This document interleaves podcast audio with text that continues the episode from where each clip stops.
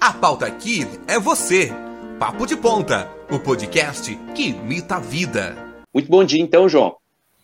Bom dia, Brian. É sempre um prazer estar aqui. E agora você que está. É, eu pedi para você comandar o programa de hoje, porque é, o tema de hoje é um tema que eu não sei nada, e eu admito isso. Eu admito, não sei nada, não sei nada, absolutamente nada e vocês sabem alguma coisa, mesmo que saibam menos que o convidado. Então, se a gente quer uma hierarquia possível para que o programa funcione, eu estou fora. Então, é, bom dia. Sim, está um sábado super agradável. Eu estou doido para ir tomar um café, andar de bicicleta, quem sabe visitar umas cavernas. Vamos lá, vamos ver o que a gente vai fazer hoje. Só fazer uma observação aqui, você falou do hoje o dia tá bonito, né? No sábado passado estava com aquela cor lá, né? E aí que a gente É, que a gente ficou a discussão da cor. É, a discussão da cor lá. Enfim, é, é, antes de passar a palavra para o nosso convidado e para o Luan também, que está aqui hoje com a gente, é só para explicar um pouquinho sobre esse tema aí que você falou, né? Hoje a gente vai falar sobre cavernas, sobre ceados cocais, isso mesmo, para quem está nos escutando aqui, que é ouvinte da Rádio Valinhos, que está aqui na cidade de Valinhos, saiba que existe sim cavernas em Valinhos e muitas ainda, né? Na nossa querida Serra dos Cocais, então a gente vai esmiuçar um pouquinho sobre esse tema. É, agora voltando aqui aos bons dias, né? Bom dia, Luan. Bom dia, pessoal. Bom dia, Brian, João, nosso convidado Henrique. Eu só queria comentar uma coisa. Oi. Nós temos cavernas em Valinhos. Então, o que falta para você virar o Batman é o dinheiro, não é a caverna. Só esse toque. Até porque tem morcego nas cavernas, né, João? Precisamente. Bom dia, Henrique. O Henrique, que é o nosso convidado, né? Henrique Albuquerque Fernandes, ele que é geólogo e doutorando também em geologia pela USP e que está hoje aqui nos agraciando com a sua presença para conversar um pouquinho sobre essas cavernas, sobre a Serra dos Cocais, né? Em cima de um trabalho que foi feito por ele também pela equipe na qual ele faz parte, de levantamento justamente dessas cavernas, que é, aqui já vai uma observação, cavernas graníticas, né? Já falando um pouquinho sobre os tipos dela. Então, o Henrique aceitou o nosso convite. Muito obrigado, Henrique, por ter aceito, aliás. É, e muito bom dia, então. Bom dia, Brian. Bom dia, João, Luan e todo mundo que está ouvindo aí. O prazer é meu. É, é uma satisfação estar aqui falando com vocês sobre esse. esse é, divulgando um pouco da ciência, né? Da, que a gente tem feito aí nas Serras Cocais, com as cavernas. É, é muito bom, muito bom. Bom dia. Isso aí, para iniciar já o nosso papo, eu tenho uma dúvida, Henrique. Eu acho que eu já devo ter perguntado para você, mas você não é daqui da região, né? Não, eu sou da Grande São Paulo mesmo. Aqui, é, tô, agora estou morando em São Paulo. E assim, eu conheci assim a região de Valinhos foi foi por causa da, da Serra dos Cocais e das cavernas mesmo, né? E ao longo dos últimos anos eu tenho ido muito para ir para Valinhos, fui muitas vezes, muitas expedições para fazer esse trabalho que a gente tem feito nas cavernas. Então, assim, Valinhos já virou uma cidade que eu, assim, especial para mim já por causa disso. Mas não sou da região. Que legal, para ver como que a, a, Serra atrai, né, pessoas é, de outros municípios, enfim, que seja por estudo ou por curiosidade, né, então é um ponto de referência e nós valienses temos que nos orgulhar disso e preservar, né, já vai aqui a primeira cutucada crítica social aí, né, é, e, e, Henrique, fala um pouquinho então, é, geólogo, bom, é, eu sei que na arte de divulgação lá a gente colocou que hoje a gente falaria um pouco de geografia, né, é um pouco diferente quando a gente fala de geologia, aqui antes da gente entrar é, ao vivo você tinha comentado alguma coisa assim sobre essa diferença, né? E eu queria que você uhum. falasse um pouquinho sobre essa área de estudo, como que você foi parar é, nessa área de fato, né? O que, que te motivou e hoje o que, que você está fazendo, né? É, a gente citou aqui um dos trabalhos, foi o levantamento, mas acredito eu que você também esteja desenvolvendo outras coisas nesse momento também.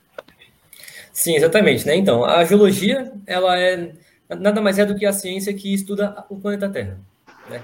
É uma ciência exata que estuda a Terra, e então a gente estuda as rochas, estuda a água, estuda tudo, todo tipo do, do, do caráter físico do planeta Terra, né? É, inclusive as cavernas, né? Então aí se encaixa, né, a, o estudo das cavernas dentro da, do grande, da grande é, ciência geologia. É, eu, eu entrei na geologia na, na Universidade de São Paulo em 2016. É, assim, foi um curso que me atraiu por uma questão, é, por, primeiro por ser de exatas, né? Eu gosto dessa, dessa de, da área de exatas, e também por uma questão de estudar a Terra, ter possibilidade de viajar bastante, de conhecer lugares, de, de explorar muita coisa, né? Então, esses foram os principais aspectos que me atraíram na geologia e, assim, acho que eu me encontrei porque eu realmente gosto disso que eu faço, né? Atualmente estou fazendo doutorado, também lá pela Universidade de São Paulo. É, não é com caverna, eu estudo rochas é, bem antigas, aí de 500, 540 milhões de anos atrás, é, a partir da química delas. Então, eu, com, eu trabalho com geoquímica, né? Mas o trabalho que eu desenvolvo com o grupo é, lá da, da USP é, de cavernas, aí na Serra dos Cocais, é um trabalho paralelo que eu, que eu venho tocando aí já desde alguns anos atrás, e que também me, assim, me deixa muito satisfeito, me deixa, é um trabalho muito empolgante também. É interessante que esse levantamento, né, falando um pouco desse trabalho aqui na, na Serra, o Henrique, ele, ele se destaca bastante, acredito eu, para os curiosos de plantão aqui da cidade, porque quando a gente fala em caverna, ou principalmente em certos cocais, sempre vem é, na mente o nome de alguns aventureiros, digamos assim, vou, vou chamar eles de aventureiros. São pessoas que, que tentaram, de alguma forma, tirar proveito disso é, para poder ganhar seu dinheiro ali na serra, né, com questão de uhum. turismo e tudo mais. É, então acaba que infelizmente muitas pessoas têm como referência essas pessoas, né, esses aventureiros, que infelizmente traumatizaram alguns proprietários ali da, da região, porque imagina, você chega inicialmente ali com um projeto que parece legal, né? Alguns colocam até crianças no meio, tipo assim, eu vou levar crianças, eh, escolas públicas lá para visitar e tudo, e da noite para o dia aquele projeto bem concebido que ele apresentou para o proprietário ali é, acaba mudando de rumo e vira outra coisa, né? E aí traumatiza o proprietário. Chega uma pessoa como você, por exemplo, que quer fazer um estudo sério lá, falando, oh, mais um aí que vai fazer alguma coisa errada, né? Eu posso é... fazer um comentário? Pode fazer. Isso não é só dessa região, isso não acontece só com cavernas ou coisa do tipo. É, quando a gente vai falar, por exemplo, de trekking, e quando. Porque eu, eu já fui para Minas é, subir os picos, tudo isso. E os guias sempre falavam para a gente que, olha, quando tem aquelas corridas é, malucas, a pessoa tem que sair correndo de um ponto do pico, sobe o pico, desce o pico, o pico fica destruído. E vou lembrar também o caso do coach que foi subir o pico outro dia e se perdeu. E aí fez stories e tal. Então isso, isso acontece, isso é terrível. Eu acho isso uma coisa asquerosa, mas isso não acontece só aqui. É uma, uma tristeza. Mas só queria lembrar desse caso do coach, que é uma coisa, uma barbaridade, uma coisa surreal mesmo. É, aqui em Valinhos a gente teve aí um, um, sujeito que hoje, acredito eu que ele não pode nem aparecer na serra lá, porque senão é, vão catar ele lá, no sentido, sei lá o que pode acontecer. Mas ele vendia umas viagens aí também para Paraty, é, aí no final não levava, mas recebia o dinheiro, tinha, tinha coisas desse tipo aí. Gravou vídeo, inclusive, que eu mandei para o Henrique, é, falando sobre uma caverna lá e um tal de bagre cego, uma caverna que é, possivelmente ele havia descoberto ali na região da Fonte Sônia, deu até um nome bonito, Jurassic Park, e já imaginei que ia ter dinossauro lá dentro, né, algo do tipo assim, é fantástico. Então, esses aventureiros de um trabalho sério como o do Henrique e do pessoal lá, eu acho interessante porque justamente traz é, um, um, olhar de, de, pesquisa, de fato sério ali, né? Foi usada uma uhum. metodologia e tudo mais, e o registro de fato daquilo, que pode sim ser uhum. usado como referência, diferente do que um aventureiro fala, ah, tem ali, ó, tem um bagre né? É, tem um dinossauro. Podia, podia ter falado que ia ter um dinossauro ali, que muita gente ia acreditar ainda, do jeito que o mundo tá, né?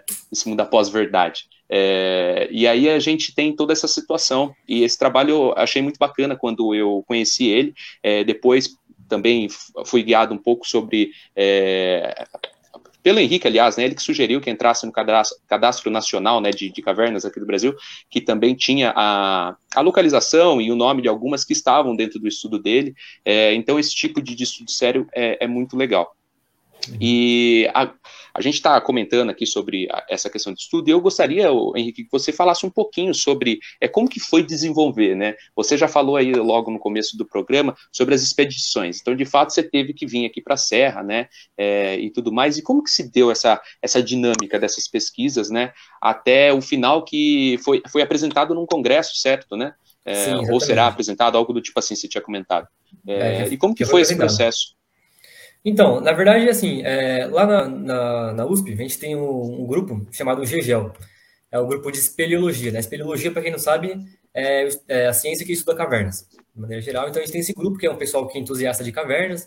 Então, a gente vai para bastante caverna, não só em Valinhos, mas em vários lugares do Brasil, que tem cavernas, a gente né, explora, faz alguns trabalhos e tal. E eu fui apresentado as cavernas de Valinhos, né, da Serra dos Cocais, através desse grupo, quando eu entrei na, na USP, entrei nesse grupo logo, logo de cara, em 2016. E desde então a gente fez várias expedições em todos os anos, assim, tirando agora na pandemia, todos os anos a gente fez várias expedições, né? Assim, na verdade as expedições começaram, as, as expedições por parte do GGL começaram em 2007, né? Acho que em 2007 ali teve um ou dois anos que um pessoal já veterano já, já foi para a serra, fez, começou a fazer um trabalho incipiente ali, uma coisa né, mais inicial, e aí o projeto foi assim, é, foi dado um hiato do projeto, né? Não tinha gente mais para tocar, ficou em stand-by assim por um tempo, né? E aí em 2015, né, um ano antes de entrar no grupo, é, o GGL retomou esse, esse, esse projeto de Valinhos e, e aí em 2016 eu entrei e o projeto já estava já tava caminhando de novo, né? E aí eu falei, putz, muito interessante, né? Por quê? Por que, que é, é, é legal é, é ir para Valinhos? Além de importante, é legal mesmo, né? É gostoso. Por quê? Porque a gente é um grupo de, de cavernas, né, de estudo de cavernas, situado em São Paulo, né, ali na USP. E as cavernas, assim, quando a gente pensa em caverna, a gente pensa logo naquelas grandes, né, tipo Petar, né, Parque Estadual Turístico do Alto Ribeira, é, essas coisas assim, bonito, né, no Rio Mato Grosso do Sul. Então a gente pensa nesse, nesse tipo de caverna grande, assim, magnífica tal. É, esse, tipo, esse tipo de caverna, assim, as, cavernas mais próximas estão no Vale do Ribeira, né, mais próximas de São Paulo, que daí é umas 5, 6 horas de carro, né, então é bem longe, é uma logística aí para ir e tal. Em Valinhos a gente tem cavernas que são graníticas, ou seja, é um outro tipo de caverna, posso explicar depois como é que se dá, né, como é, quais são as diferenças, mas é, é um outro tipo de caverna que às vezes não é dado muita atenção por parte, inclusive da academia, e que merece muita atenção, porque a gente, nesses, todos esses anos de, de, de exploração e de, de, pesquisa nessas cavernas, a gente encontrou muita coisa importante e interessante nessas cavernas, muita coisa.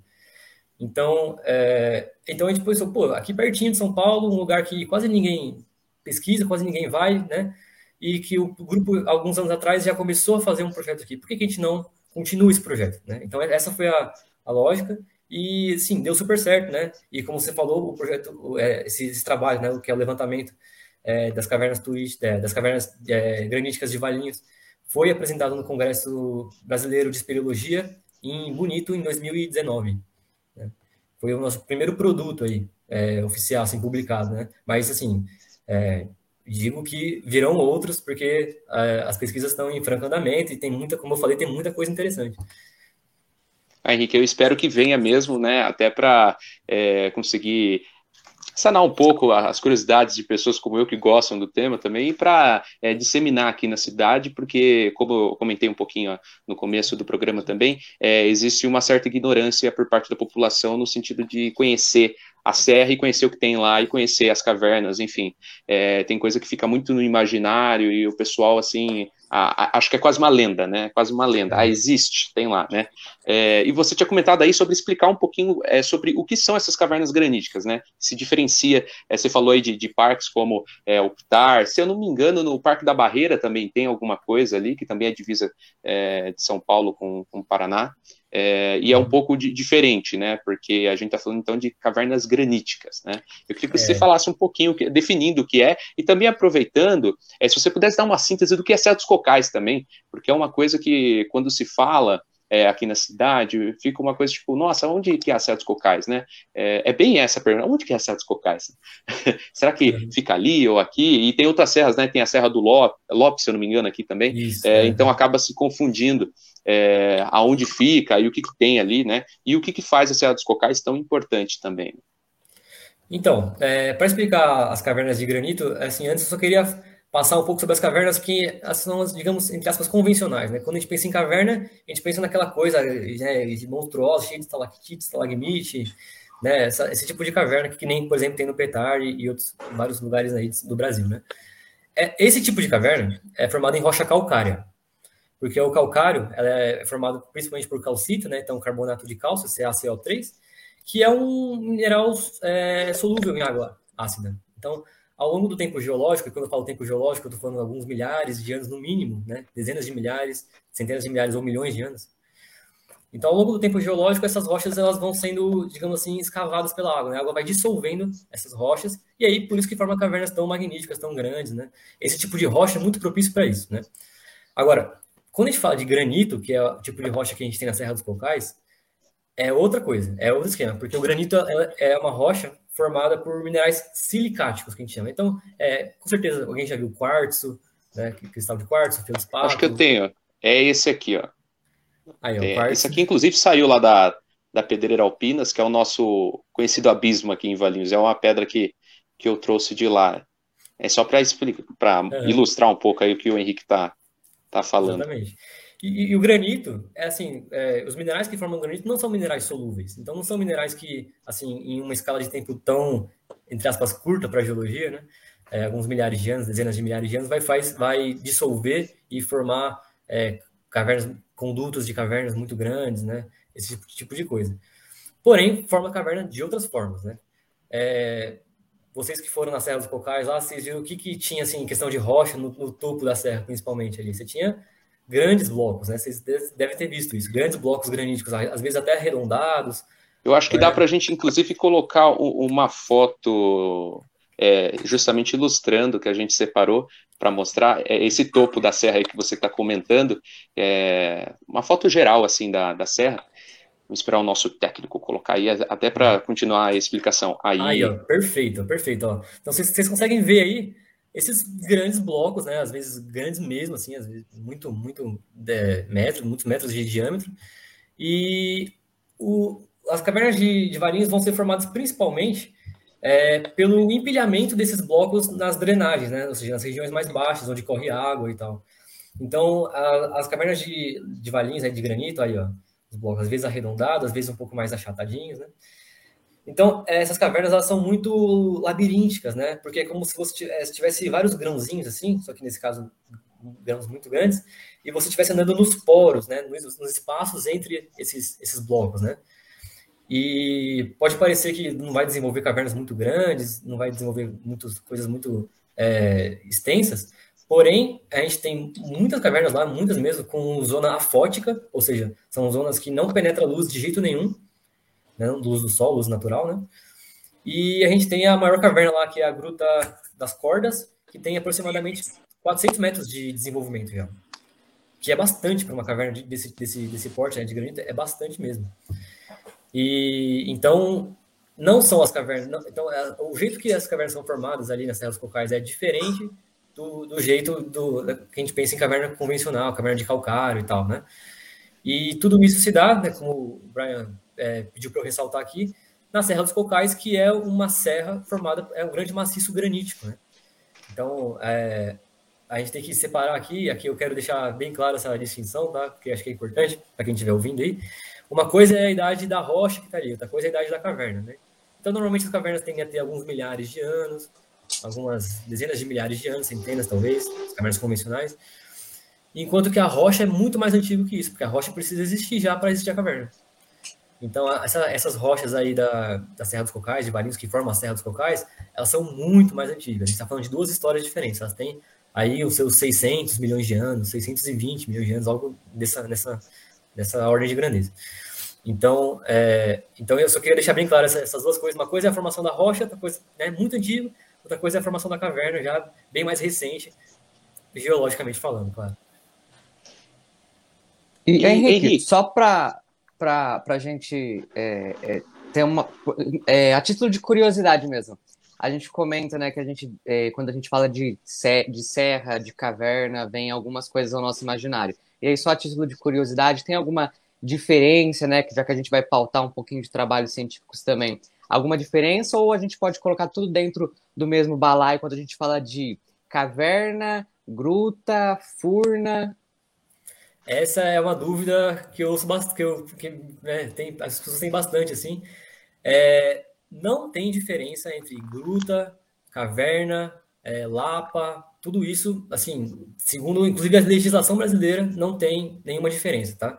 Às vezes, claro, assim, existem algumas, é, algumas cavidades, né, que recebem alguns nomes, entre aspas, especiais, que daí, mas daí é bem claro, por exemplo, abismo. Abismo é um conduto normalmente verticalizado e tal, né, é, mas, assim, normalmente, assim, gruta, é, caverna, lapa, tudo isso é diz respeito a cavidades naturais subterrâneas. Então, é uma boa pergunta. É, era exatamente a pergunta que eu ia fazer, justamente porque alguns nomes de, de cavernas lá do cadastro e também da sua pesquisa levam o nome de gruta, né? É, então tem a Gruta da Coxinha, é, tem a Gruta das Cordas, enfim, se, sempre é gruta ali, aí fica essa dúvida, né? É, mas a gruta, ela por exemplo, ela necessariamente tem que ter água, né? No caso Não, ali, a gente é. está falando de. Não? Então, esse é um, exatamente, esse é um, é uma coisa que as pessoas falam, já ouvi gente falando isso também, mas não, não necessariamente a gruta precisa ter água, ou a caverna não tem, enfim, não, não existe. Gruta, caverna, lapa, tudo isso, toca, são tudo sinônimos. A, a, a maior caverna do Brasil, para você ter uma ideia, chama Toca, né? Toca da Boa Vista, lá na Bahia. E, aí tem outra, tem Lapa, normalmente lá na, na, em Minas, na Bahia, também tem muitas cavernas com, com a denominação Lapa. Aqui tem grutas, cavernas, é tudo sinônimo e não necessariamente precisa ter água, pode ter ou pode não ter. Entendi. E já que a gente está falando, é, inclusive agradeço aí por ter distinguido, né? Porque era uma dúvida que eu tinha, é, justamente se precisava ter água ou não. Porque a Gruta da Coxinha, que foi a caverna que mais chamou a atenção, ela tem água lá no fundo. Sim. Inclusive, é, essa imagem, tá vendo Lua ali? O Lua tá de branco de ali. De branco. Tem um, um meio Indiana Jones ali um na frente. Um chapeuzinho de tenista? Isso mesmo. Olha só. Essa é a Gruta da Coxinha, que, que tem água. Então, se quiser falar um pouquinho dela, Henrique. Ah, dá para ver até ali a fita vermelhinha que a gente marcou na árvore ali, né? Ali embaixo tem uma fita vermelha marcada na árvore, provavelmente é a nossa fita que a gente marca para lembrar a entrada da caverna, né? A gente marca o GPS também. Mas a Gruta da Coxinha é uma, é uma gruta bem interessante lá da, da Serra, é uma das grutas que já está completamente mapeada, tá?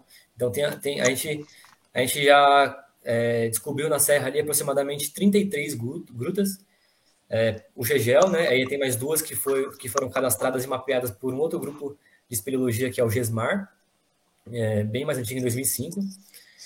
É, e a Gruta da Coxinha ela, ela, é uma das cinco que já foram completamente mapeadas ali na Serra, ou estão em processo de, de mapeamento, né? Mas ela já foi completamente mapeada. E ela é a segunda maior que a gente já descobriu lá, que ela tem 130 metros de desenvolvimento, é, aproximadamente. E como você falou, ela tem água, né? No, na, ela corre um riozinho, né? Na, ali na drenagem que onde, onde ela passa. E, e lá a gente encontrou nesse, nesse riozinho a gente encontrou inclusive um peixe. É, não vou falar que é um bagre cego, provavelmente não é um bagre cego, tá? Mas é um, a gente encontrou um peixe lá e, e assim, o o fato de a gente ter encontrado um peixe num lago, é, num riozinho, numa gruta, em zona fótica, já é uma informação biológica muito importante. Né? Não sou biólogo, então sei dar detalhes, mas é, é é uma informação biológica muito importante e que, que exige estudos é, a respeito disso, entendeu? Então a gente já encontrou vários animais, não só nessa gruta, mas como em outras, morcego, peixinho, né, o bagre, é, muitos, muitas espécies de aranha, é, o pilhão, né, o pilhão, aquele bichinho que parece uma aranha, com umas perninhas mais compridinhas, fininhas, grilos, muitos grilos, enfim, as, as, as grutas são muito ricas em, em biodiversidade também. E como que um peixe pode parar lá dentro? Agora. Ora, então, Brian, nadando. Uh, pergunta. Caraca, porque como assim é, é um lugar muito improvável de, de encontrar até, né? Sim. Tipo, Sim, é, então, é, provavelmente essas, essas grutas, os rios que correm dentro delas têm alguma conexão com as drenagens superficiais, né? Então, deve ter aí uma passagem, outra que o peixe consegue passar, a gente não, alguma coisa assim, né? Mas, é, como disse, eu não sou biólogo, não sei, não sei dar detalhes sobre isso, mas, assim, o fato de a gente ter encontrado lá já é incrível, assim. E, o que mostra o potencial é, biológico das cavernas tremendo para essas cavernas de, de, de granito de Valinhos.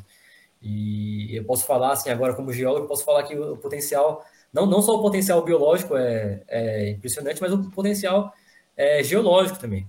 Porque a gente encontrou nessas cavernas as formações que a gente chama de espelhotemas. Por exemplo, espelhotemas é todo tipo de, de formação é, de, que a gente chama de sedimentação química dentro da caverna. Então, por exemplo, estalactite é um tipo de espelhotema, estalagmite. Para quem já foi no Petar viu aquelas cortinas assim, é tudo formado pela, pela ação da água, né, que vai precipitando o carbonato de cálcio, no caso das cavernas convencionais de calcário. A gente encontrou espelhotemas em cavernas de granito nas cavernas de Valinhos. Então, não são assim, grandes estalactites, grandes estalagmites, mas na rocha você vê umas coisas que parecem umas pipoquinhas saindo assim da, da rocha. Não sei se vocês chegaram a ver isso, na, tem na Gruta da Coxinha bastante até. É, umas pipoquinhas assim, parecem uns couve-flor, umas coisas assim mais, né, mais dendríticas assim. Isso chama coraloide é um tipo de espeleotema e, e assim, é, não tem, assim, praticamente, até, eu desconheço estudos no Brasil sobre esse tipo de espeleotema, em cavernas de granito. Só algum pouco, alguns poucos estudos é, estrangeiros no Brasil, eu desconheço qualquer um. E na, na Gruta da Coxinha, inclusive, foi o primeiro lugar que a gente encontrou outros tipos de espeleotema em, em, é, em granito, em cavernas graníticas, que é escorrimento. Escorrimento quando a, água vai escorrendo pela, pelo bloco, né, que forma a caverna, e vai precipitando ali algum material silicoso, né, como eu disse, enfim, não tem estudo sobre isso, mas provavelmente alguma, algum material silicoso, né, formado por sílica. É, então, assim, é, aí depois, é, depois foi encontrado as cavernas e tal, mas a, a Gruta da Coxinha foi a primeira que a gente bateu o martelo e falou assim, ó, esses são os escorrimentos, então esse aqui é um novo tipo de, de espeleotema encontrado nesse, nesse tipo de gruta, o que é muito interessante, pra, é grande é, potencial. No documento do, do levantamento que foi feito por você, pelo seu grupo, lá tem fotos, né, é, que mostram essas formações. E para quem tiver curiosidade, inclusive, é, se estiver vendo pelo YouTube, a gente vai colocar o link embaixo para acessar o documento também, também o link do Cadastro Nacional, para quem tiver curiosidade, é, e para quem quiser e está vendo também outro agora, está estudando na rádio, está vendo no Spotify, enfim, é, acesse no, no, Google mesmo, coloca levantamento de cavernas graníticas, vai aparecer já o, o estudo é, do Henrique, e aí você pode ver essas coisas aqui que a gente está comentando. Tem um vídeo que foi gravado também na, na Gruta da Coxinha, eu acho que dá para a gente passar aqui, é, para mostrar um pouquinho dessa dimensão e talvez até mostrar alguns pontos que o Henrique acabou de, de levantar também, dessas formações tudo bem que é da parte externa, não é da, da parte interna, né? Mas dá para ter uma, uma noção.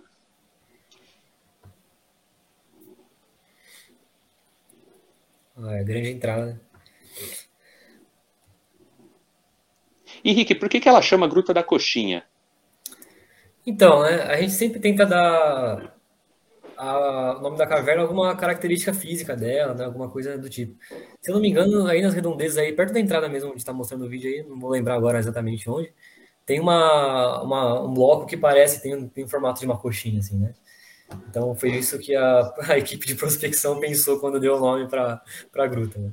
Essa, mas a, a, Gruta das Cordas, por exemplo, quando você entra dentro dela, ela é bem grande e tal. Aí tem várias raízes que descem, assim, né? Verticalizadas, assim, as raízes das, das árvores que estão assim. É, aí por isso ficou Gruta das Cordas. E a gente tem tantas características da caverna. É, no caso ali, eu, aquele mesmo ponto, né? Você tinha apresentado como Gruta da Coxinha, mas eu me lembro que eu conversei com alguma outra pessoa e tinha colo colocado ali como é, a Caverna da Figueira, um negócio assim, é, justamente por causa daquela árvore gigante uhum. que tem ali no meio. E é ela que sustenta toda a estrutura ali também, né, da, da gruta. Exatamente, tem, exatamente. É uma característica muito interessante também das, das cavernas aí de, da, da Serra dos Cocais é que parece haver uma relação é, muito próxima da, da sustentação dos blocos pela vegetação. O que não é comum de, de se ver, principalmente nas cavernas convencionais, que é pura dissolução. Então a gente vê, a gente viu ali a, a, as raízes da figueira abraçando o bloco ali, sustentando ele. Então isso é e aí as, as raízes entram para dentro da caverna, como eu falei e tal. Então é, existe essa relação do, do, da, da, vegetação superficial com a sustentação da própria caverna. Isso é muito interessante, assim, isso, isso também valeria um estudo, né? Estou falando aqui os grandes potenciais de, de, futuros estudos, isso é um deles. Valeria um super estudo sobre isso. É, tem que incentivar Henrique? o pessoal. Sim, com certeza, né? É, e, e a, nesse mesmo sentido do incentivo, eu queria perguntar para você, Henrique, por exemplo, assim, a gente comentando aqui, né, do, da importância, da relevância é, geológica, biológica, né? O fato de ter um peixe ali, a gente constatar é, é, essas condições que a gente encontra, que a gente observa e que você estudou. E aí eu queria perguntar, quando você foi fazer lá o levantamento, o Brian comentou que alguns aventureiros já foram lá, comentou também de propriedades, né? Então, esses locais onde a gente encontra essas formações estão inseridos em propriedades, é, essas cavernas, essas grutas, elas são de alguma forma protegidas? É, tem algum tipo é, de questão específica? Ou, por exemplo, quando você foi lá, você teve que pedir licença? Como que funciona é, esse tipo de coisa? Né? Afinal, a gente fala de uma coisa que tem uma relevância é, nacional, né? uma relevância, uma importância devido a toda uma questão até de patrimônio, né? E aí, como que a gente gere isso, né? Tá na mão de quem, assim, e comentar como que como foi para entrar lá para realizar o estudo. Essa é uma ótima pergunta, na verdade, né?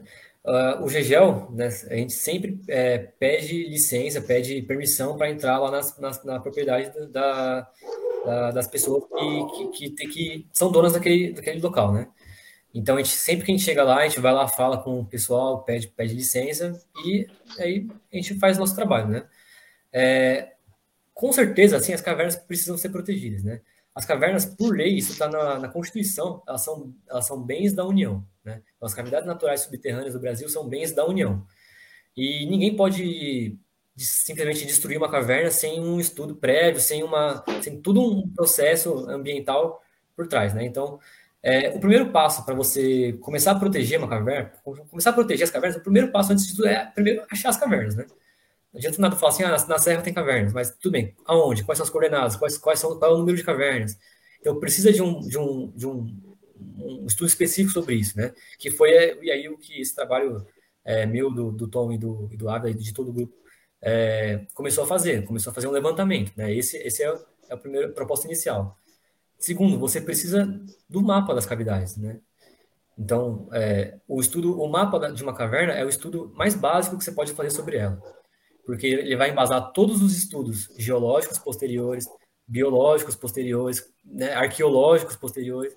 Então, o mapa da caverna é o básico do básico, né? Então, por isso que a gente vai lá, mapeia as cavernas e tal, a gente está fazendo esse trabalho aí, é, que é um trabalho voluntário, a gente não ganha nada para isso, também deixar bem claro isso aqui, a gente não ganha nada, a gente vai lá por, por, é, por, por, pra, por ciência mesmo, como o hobby do, do grupo mesmo.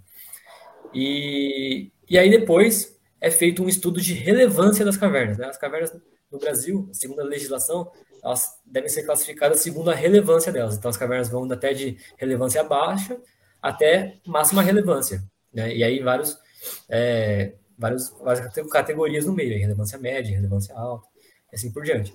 O que vai conferir é, mais ou menos relevância para uma caverna é o que são as características é, físicas da caverna, então se ela, se ela, por exemplo, se ela é rica em, ou pobre em espelhotemas, né, informações rochosas, né, é, o potencial bio, biológico dela, né, o conteúdo biológico dela, se ela, se, por exemplo, se a caverna tem uma espécie endêmica ali, troglóbia, ou seja, uma espécie que só vive dentro da caverna e só vive dentro daquela caverna, automaticamente ela é de relevância é, máxima, né, Auto, automaticamente.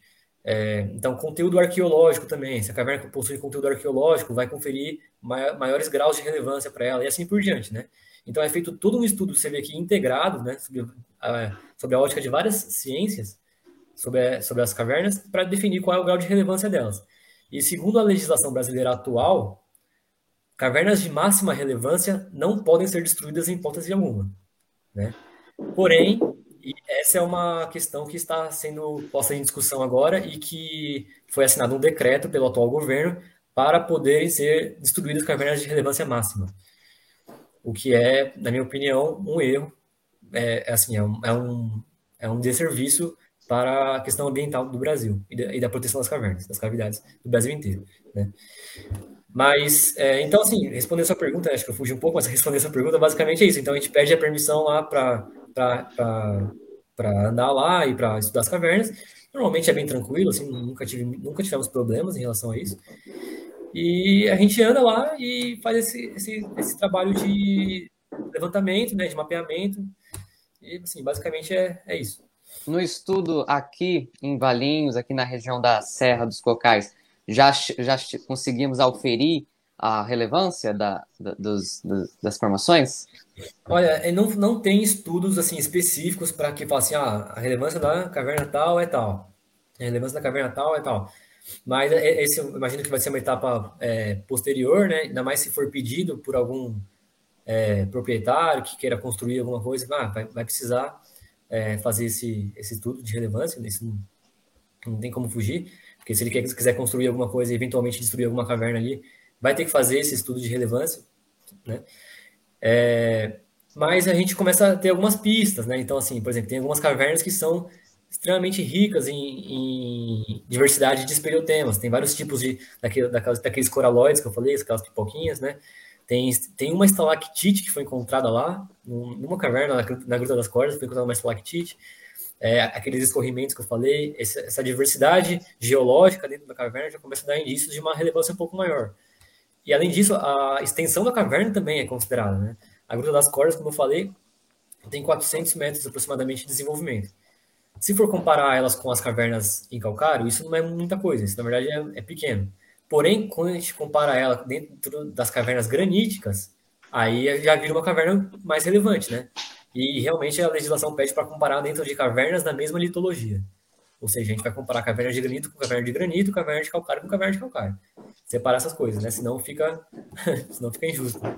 O, o, Henrique, outras duas perguntas aqui que me surgiram. É, qual que é a maior caverna granítica hoje é, do Brasil e do mundo? É, e a outra coisa também é, qual que é o canal de denúncia é, caso aconteça a, alguma intervenção nessas cavernas sem esse estudo é, prévio. Tipo assim, ah, eu, eu fui lá e eu flagrei que algo está acontecendo ali é, e, e, eu preciso fazer, é, repassar essa denúncia para quem, né? Já que não, não foi feito ainda esse estudo de relevância e tudo mais, porém, é, depois que não existe mais a coisa, não tem como você fazer o estudo, né? Então tem que ter a, a denunciante. Qual que é o canal que pode ser utilizado, né?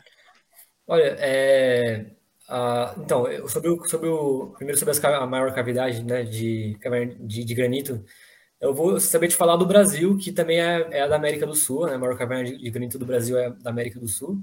A do mundo eu não tenho certeza agora, não, não lembro agora, mas a maior caverna de granito da, do Brasil é a Gruta do Riacho Subterrâneo, em Itu, né? Que está assim, está no mesmo contexto da, das cavidades de granito de Valinhos, é, é aquela questão que eu falei do granito, dos blocos tal, que são formados, tem uma questão toda de fissuras também, então, assim, é, é o mesmo contexto, sabe? Então, existe uma caverna é, maior que a Gruta do Riacho Subterrâneo?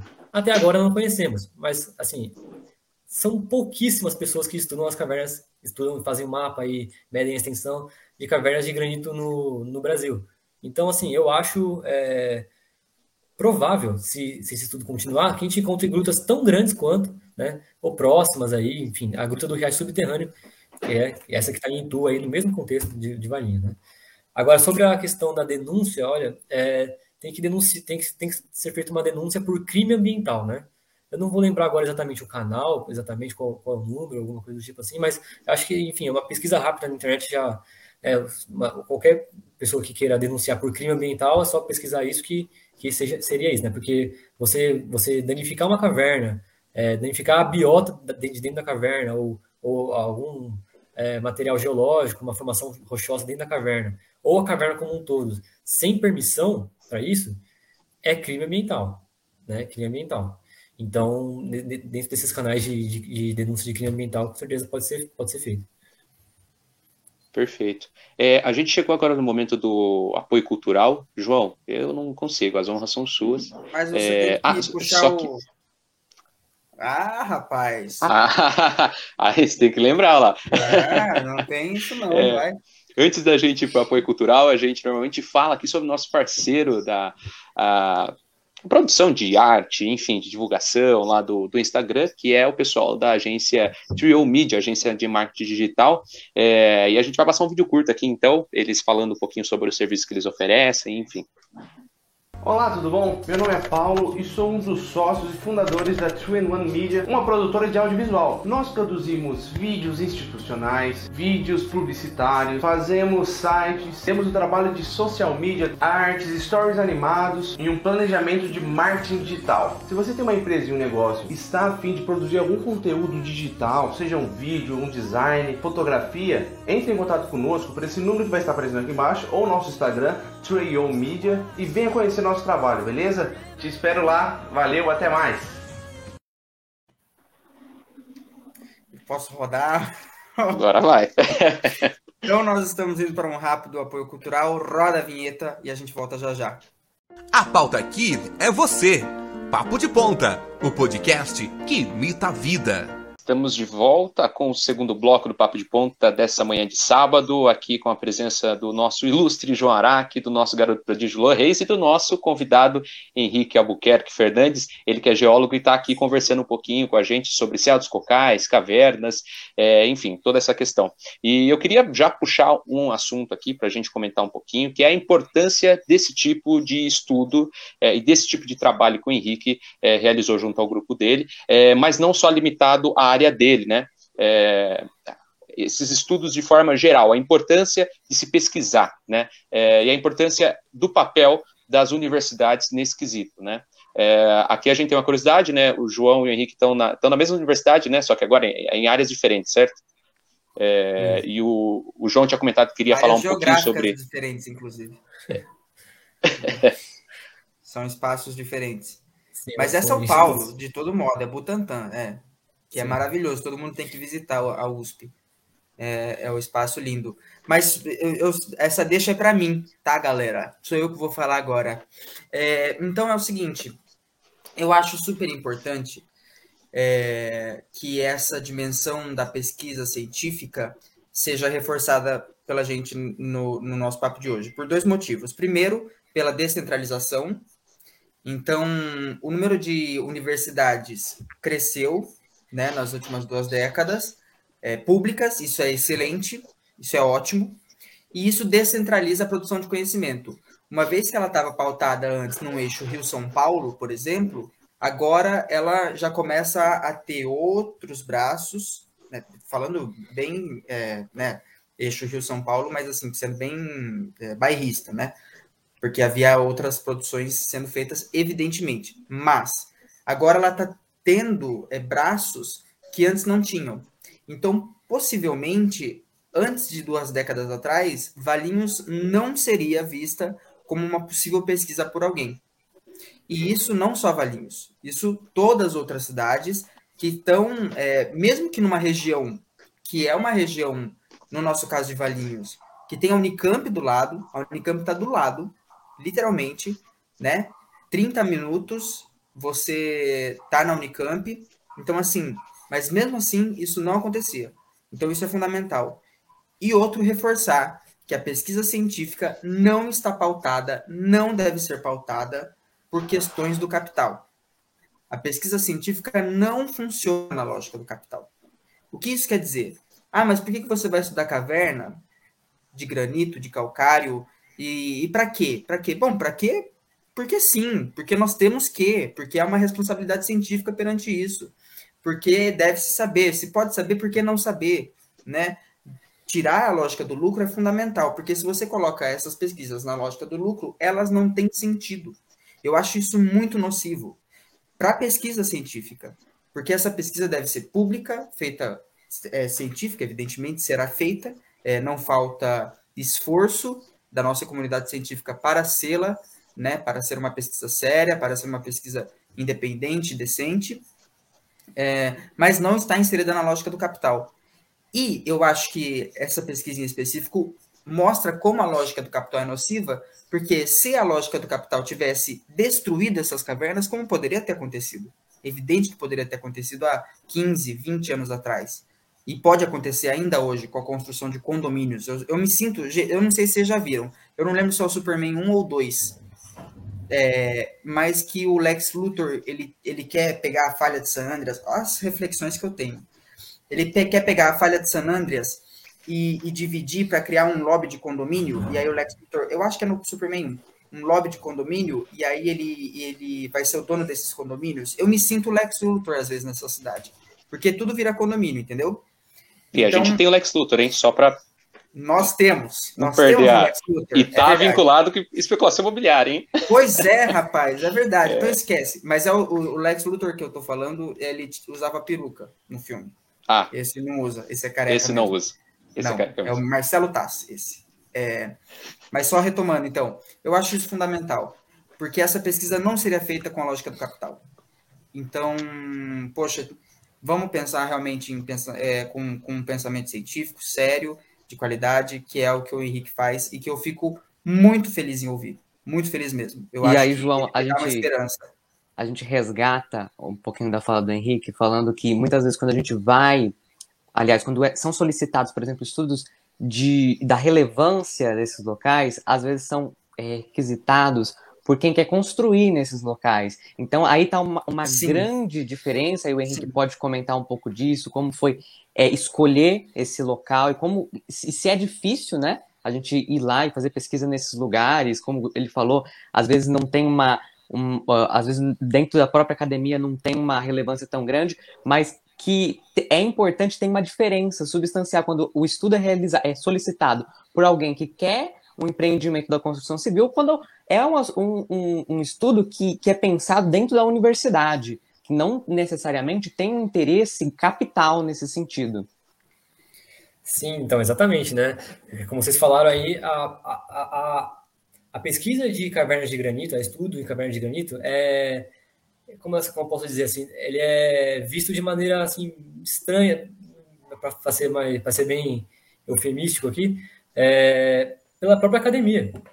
Né, pela própria academia. Quando, fala, quando, alguém na academia fala assim, ah, estudo caverna, né, beleza, a pessoa pensa automaticamente nas, nas cavernas de calcário, grandes, grandiosas e tal, alguma coisa do tipo. É, eu me lembro agora, eu acho que no Brasil tem só um doutorado é, feito com cavernas de granito. Se eu não me engano, acho que é só um doutorado, talvez tenha algum, alguns mestrados, mas eu, eu não, não, não, me lembro agora, que foi um doutorado é, defendido em 2020 por uma moça é, do, de Santa Catarina, estudando as cavernas de granito lá de Florianópolis. Fora esse, fora esse doutorado, eu acho que não tem, eu acho que não tem nenhum doutorado é, é, que, que focou em cavernas de granito no Brasil. O que é uma coisa, né? Poxa, por, por que não? A gente tem tanto granito no Brasil, tem tantos terrenos graníticos no Brasil que com certeza formam cavernas, não só em Santa Catarina, não só em Valinhos. Aqui toda a região aqui da boa parte que, que pega interior de São Paulo aqui, como eu falei, Itu, Valinhos, Campinas, é, Bragança Paulista até, essa, essa, essa, região toda é cheia de, de, de cavernas de granito e por que, que não tem estudo sobre isso? Acho que essa é uma pergunta interessante a ser, a ser refletida, né?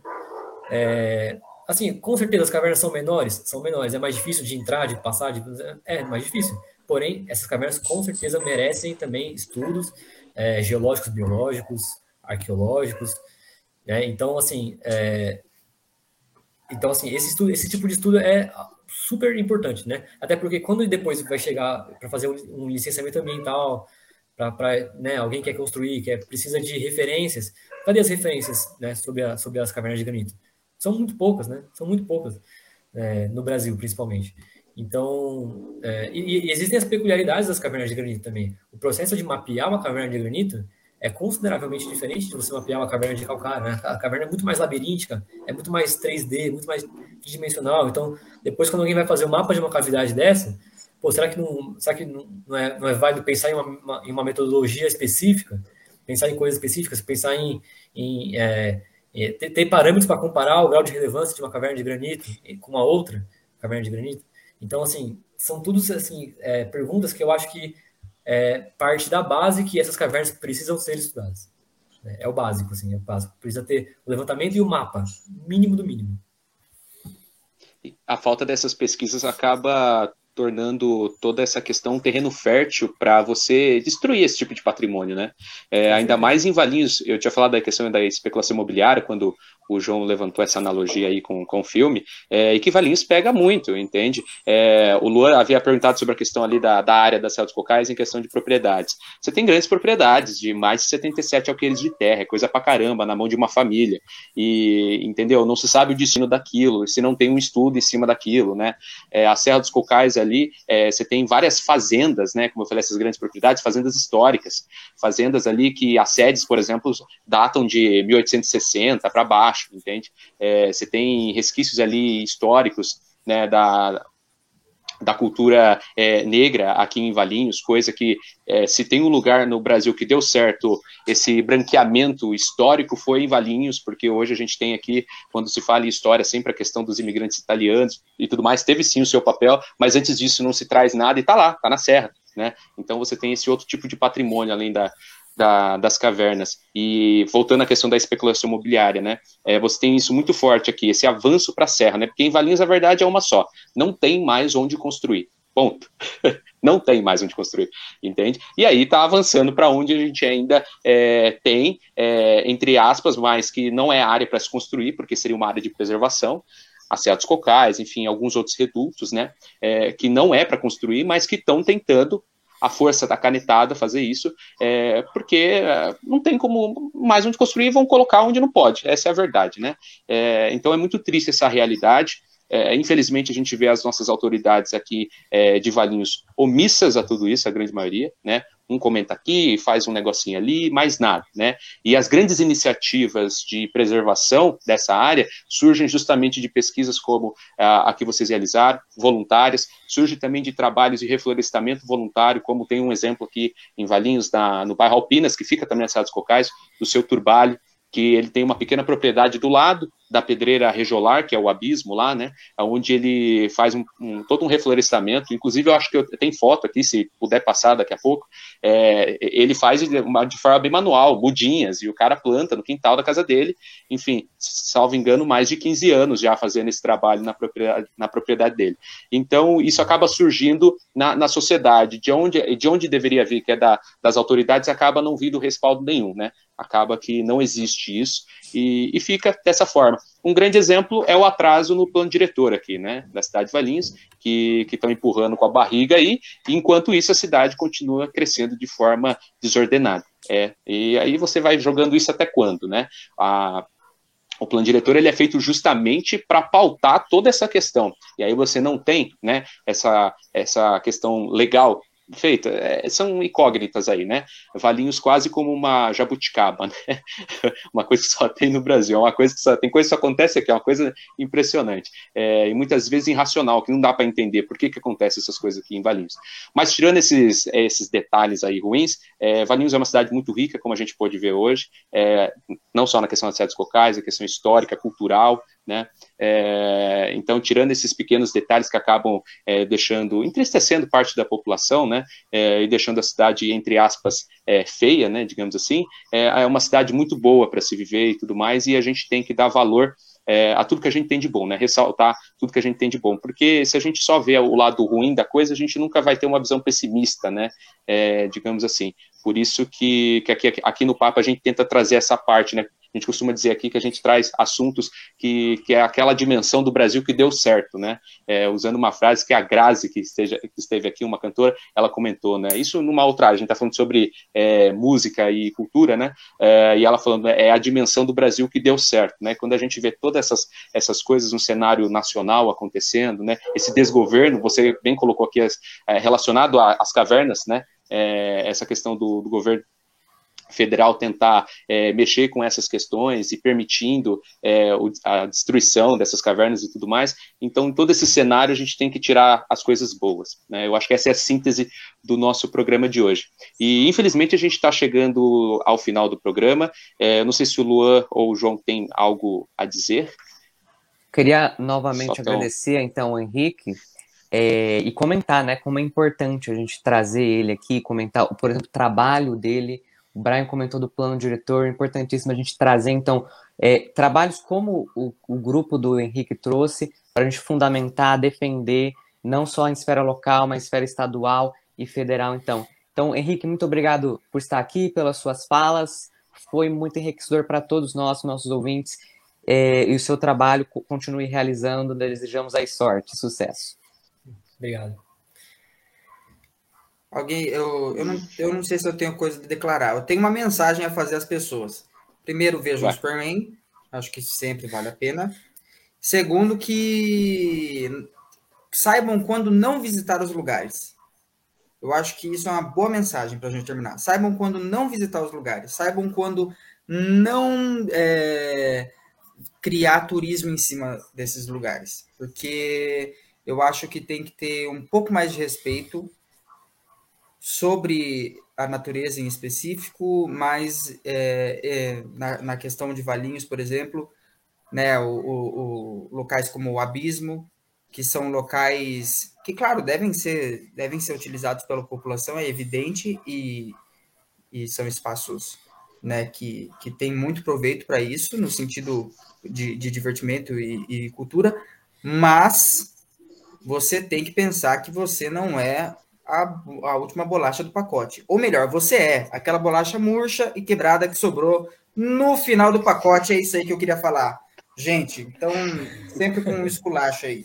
Ô, João. Cuidado com os aventureiros. É, é, e, é, daí sim. isso me faz os lembrar um, um assunto que a gente tocou e eu gostaria de comentar pra, antes da gente encerrar. É, quando a gente fala, então, disso, a gente vê a relevância, a gente tem que ter senso, né? Bom senso é bom para todo mundo. E aí, quando a gente tem esse bom senso, às vezes a gente realmente quer denunciar, né? E aí, quando a gente fala em denúncia, eh, nós temos um 181, também online, com denúncia ambiental direto para a polícia ambiental, que o Henrique comentou. Aí, aí, agora, quando a gente fala de alguns casos, como o Brian comentou, que são talvez casos maiores, por assim dizer, a gente tem o Ministério Público, que também atua nessa esfera ambiental. Então, só para a gente não perder essa oportunidade. Boa, legal. É, então. É... Só comentar o que, o que o João falou sobre a visitação das cavernas.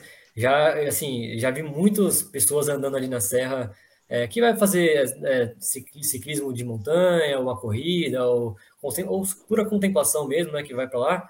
E já vi, infelizmente, o, as coisas que essas pessoas deixam lá na serra, né? Também, né? Sim. né?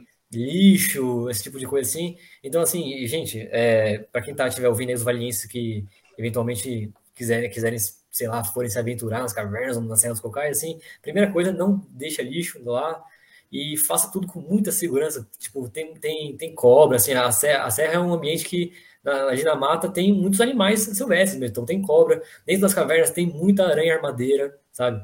Então, esse negócio de entrar nas, nas cavernas, a caverna já é um ambiente sensível já, né? Então, assim, entrar na caverna sem capacete, sem lanterna, sem nenhum instrumento de navegação ali para se localizar depois, é, sem a roupa adequada, assim, não vai entrar de chinelo e bermuda na caverna, né? Enfim, é, eu quero deixar essa, quero deixar instruções ambientais, né? Que não deixar lixo, esse tipo de coisa, e instruções de segurança também, porque ali para dar algum BO é muito fácil. Muito fácil. Com certeza. A questão do bom senso que o Lu havia comentado, uhum. né? Então, essas últimas duas mensagens. Para quem quiser se aventurar, tome cuidado e também fiquem longe dos aventureiros, principalmente aqueles que estão para voltar da Patagônia. Fica aqui a farpada, quem pegar, pegou. É, depois dei um Google aí para ver quem que está aqui de Valinhos que foi para a Patagônia, mas esse sujeito também é um dos aventureiros que estava envolvido lá. É, e fica essa mensagem. E, Henrique, agora só para dar um laço aqui no nosso programa e finalizar com chave de ouro, é, eu queria que você divulgasse as suas redes sociais, quem quiser te procurar, é, por onde pode te encontrar. É, eu lembro que eu, foi um parto para encontrar seu, seu Facebook para entrar em contato. É, então, se quiser já dar o caminho das pedras para quem quiser entrar em é, fazer contato então com você para saber mais sobre a pesquisa, talvez poder ajudar de alguma forma, enfim, e ficar antenado também é, em todo esse universo que a gente expandiu aqui hoje. Ah, legal. Bom, é, o meu Instagram é henrique.alfe, se não me engano é isso. Eu não, eu não, entro muito no Instagram, então não sei exatamente. é, mas assim, sigam o, o grupo GGEL, né? É arroba que é o grupo de espeleologia lá da, da USP. Então, um grupo muito bacana, a gente divulga todas as nossas atividades lá. Então, tem uma divulgação bem legal lá. E se alguém quiser entrar em contato pessoalmente, pode mandar um e-mail, é henrique.albuquerque.fernandes.usp.br.